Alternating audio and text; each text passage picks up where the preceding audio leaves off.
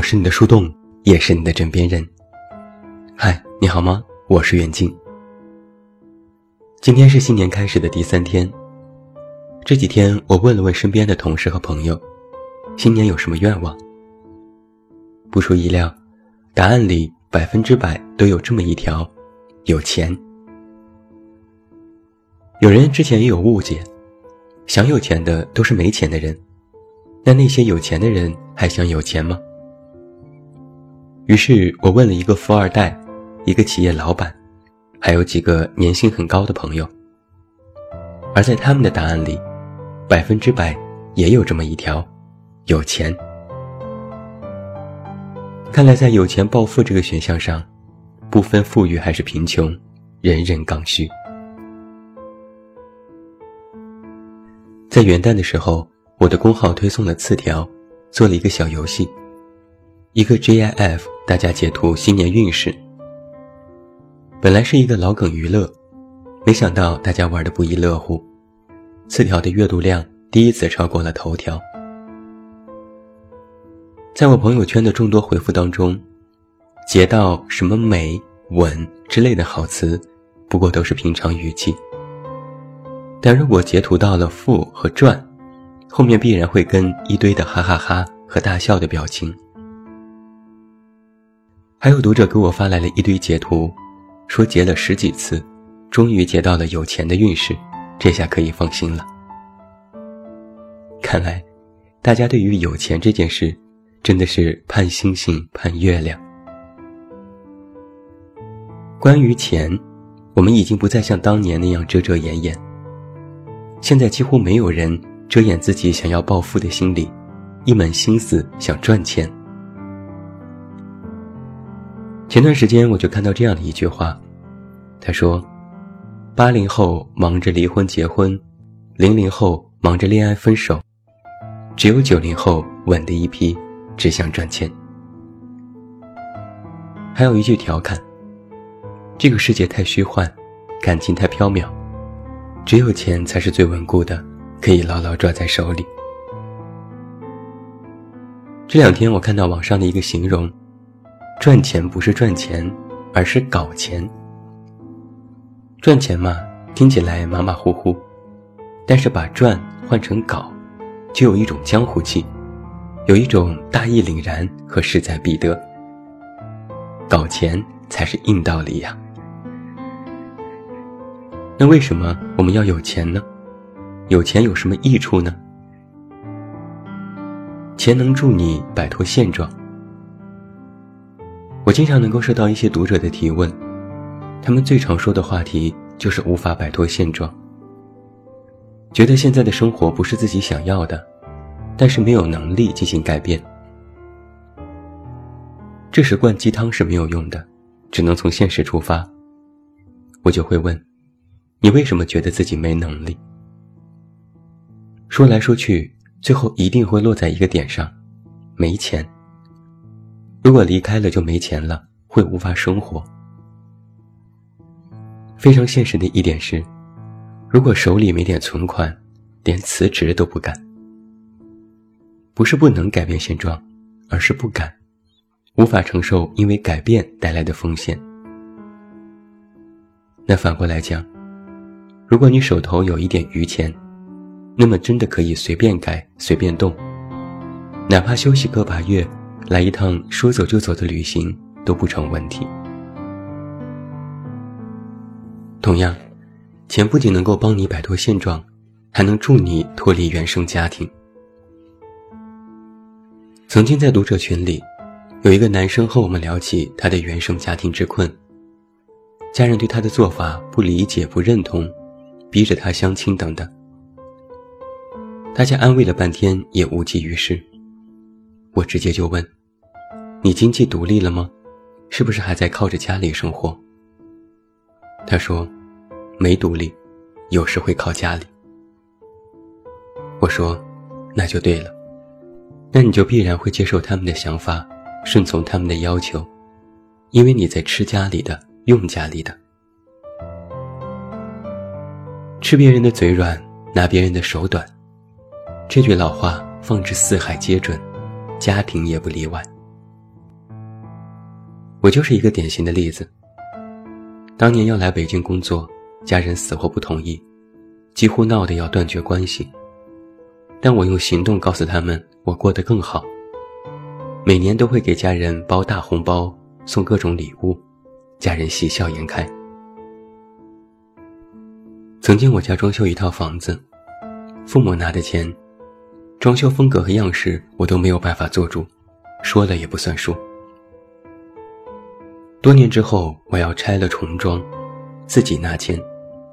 我爸妈二话不说，什么都听我的。想要摆脱原生家庭，可能会有很多的原因和条件，但是经济独立是充分必要条件之一。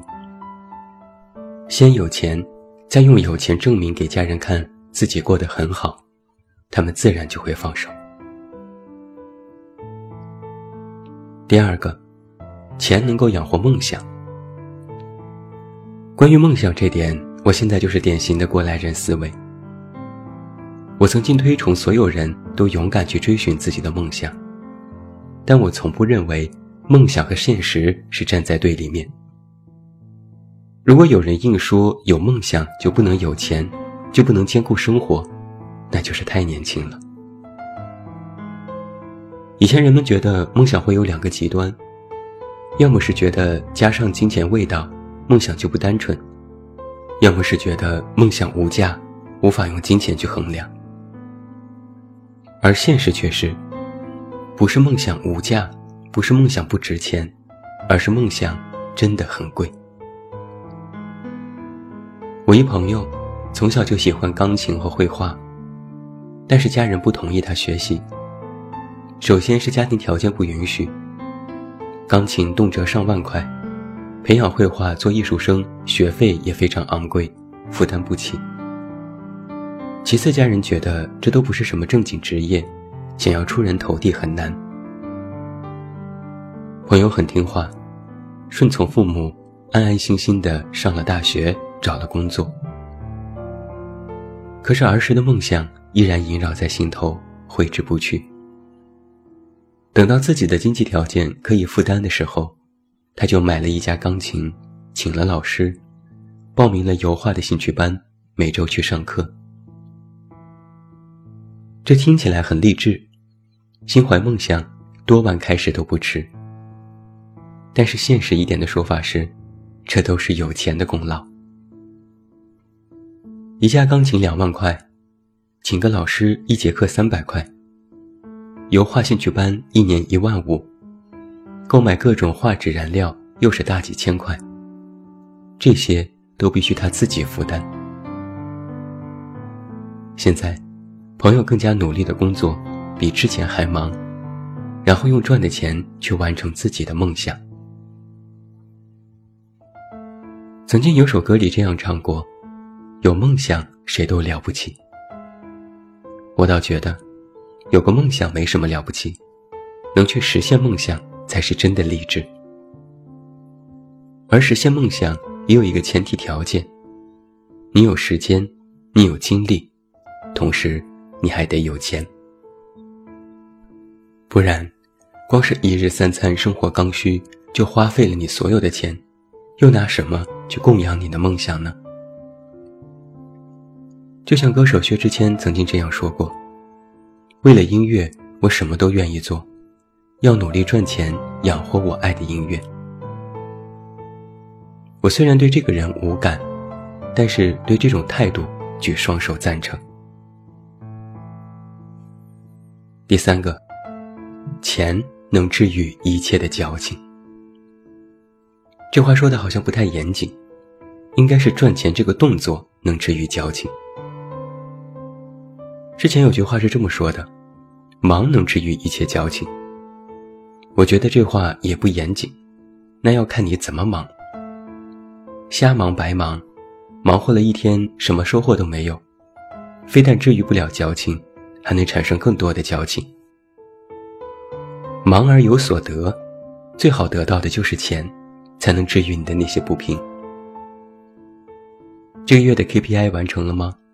工作对接好了吗？涨工资了吗？想买的包攒够钱了吗？一想到自己还没有赚够钱，还哪有时间去伤春悲秋呢？而且我发现，人们对于钱的心理，最好是越及时越好。我们公司曾经就做了一个小实验。一般大家的工资都是月结，这是常态。每个月最开心的时刻就是发工资的时候。虽然刚发了工资就要还各种信用卡和花呗，但是拿到那些钱的那一刻，满足感是踏踏实实存在的。所以很多人就会有这样的状态：每个月总有那么几天生不如死，掰着指头算，到底哪天才能发工资？觉得上班简直是能够要人命，每天上班比上坟的心情还沉重。所以我们公司有一段时间就搞了一个小变化，将一些员工的工资从月结变成了日结。每天下班都是发工资的时候，想想就很开心呢。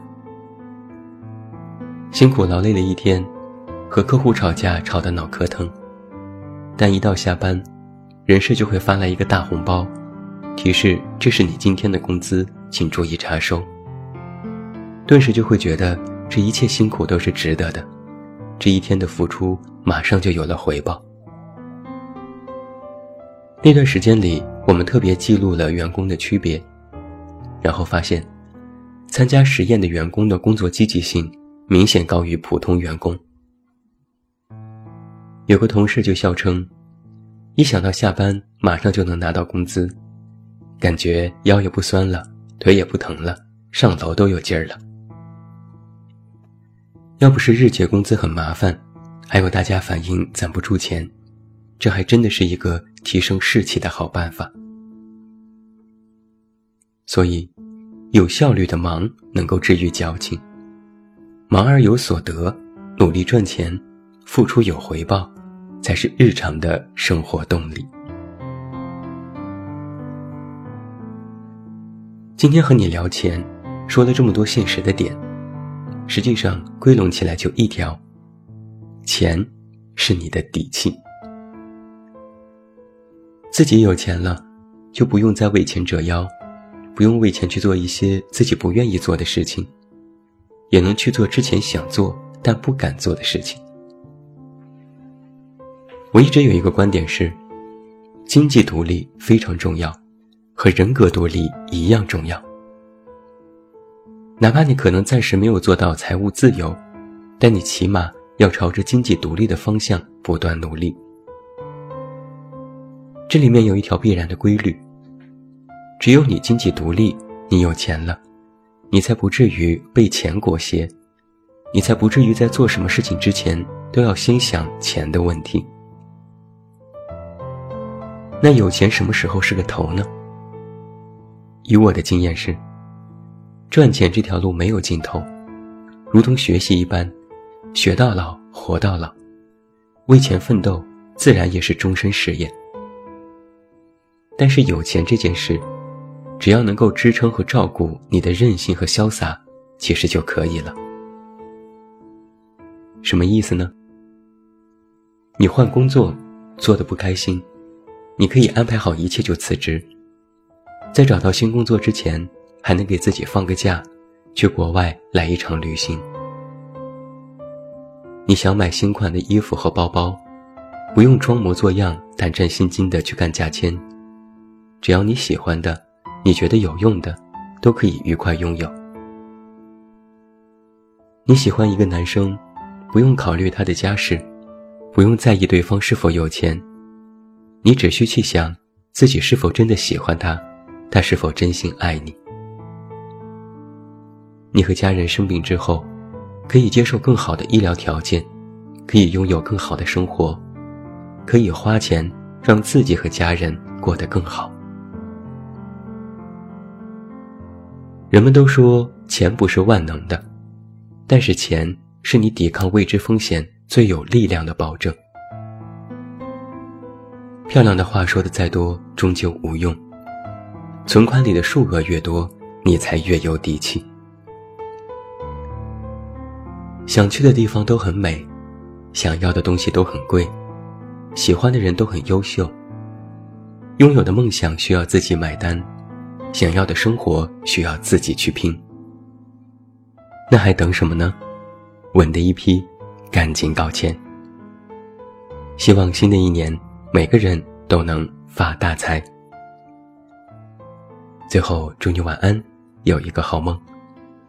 不要忘记来到微信公号“这么远那么近”进行关注，每天晚上陪你入睡，等你到来。我是远近，我们明天再见。